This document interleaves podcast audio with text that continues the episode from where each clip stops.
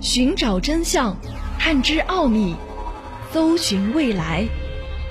神秘、灵异、未知、宇宙，尽在未解之谜。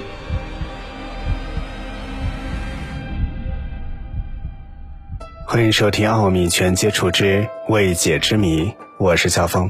今天的节目继续和你分享你所不知道的关于切尔诺贝利事故的那些细节。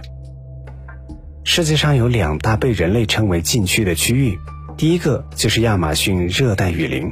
还有一个就是切尔诺贝利事故的覆盖区。切尔诺贝利事故区域算是人类打造出来的禁区，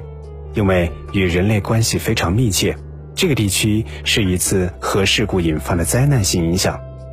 在这个地区，如今没有人涉足的情况下，成为了动物的天堂，也算是人类将生态系统改变之后的一个好消息，也是意外的一个好消息。切尔诺贝利事件是人类近代历史当中代价最为昂贵的灾难事件，按照公开数据显示，损失大概达到了两千亿美元。在这件事情发生之后，整个事故覆盖区域堪比鬼城。这次灾难所释放出来的辐射线剂量是二战时期爆炸于广岛原子弹的四百倍以上，所以十分的恐怖，并且就算是在大约一千一百公里外的区域，科学家们都发现了来自这个核能电厂的污染。在这次事故当中，死亡人数直接达到了四千人，在救援当中还有四十七名救灾人员死于核辐射之中。还不包括间歇性的核辐射影响人，所以这直接说明了整个核事故的区域直接成为了人类的禁区。当事故发生之后，也没有任何一个人敢去这个地方，就算是远离它的德国、英国等地，都因为核事故的出现，受到了严重的辐射尘污染。传言，在切尔诺贝利核电站爆炸之后，出现了切尔诺贝利的巨鼠。这是这次核事故之中最具代表性的生物，但是这个生物一直受到了大家的争议，因为没有人能够定义这件事情的真假。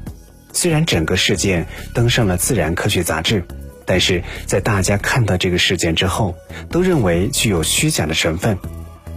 传言在切尔诺贝利事件发生之后，位于电站周围一千多平方公里内，没有人敢进入。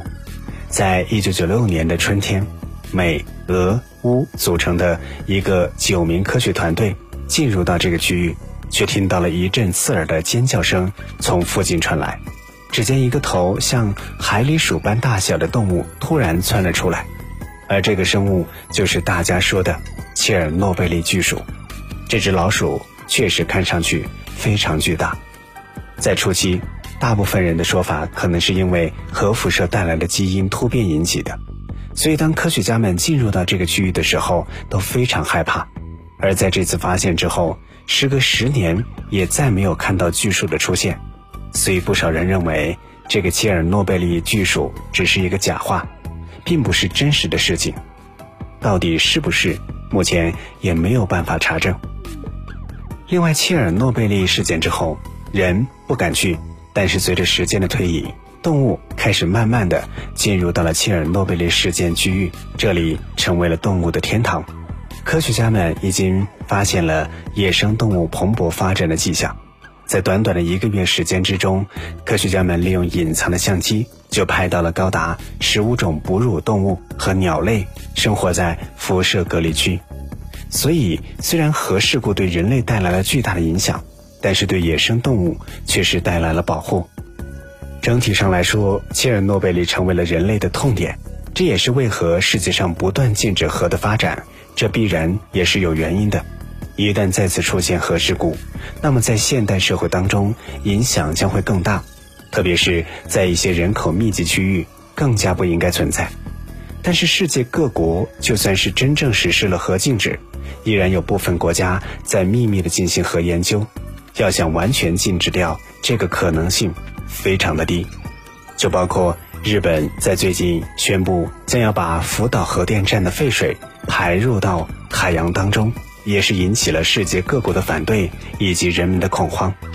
这也再次引起了人类对核事故以及核污染的急切关注。